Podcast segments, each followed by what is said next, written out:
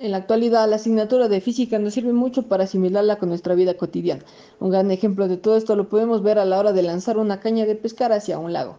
Esto nos da a conocer que debemos aplicar bastante fuerza para que el nylon tenga un desplazamiento mayor en forma de una parábola. Ahora, después de saber cómo influye la física en todo esto, también podemos destacar que al momento de jalar el nylon se debe aplicar un movimiento circular, el cual nos ayudará a envolver el hilo de una mejor forma. Por último, siempre ten en mente que con empeño podemos alcanzar y cumplir nuestras metas puestas. Gracias.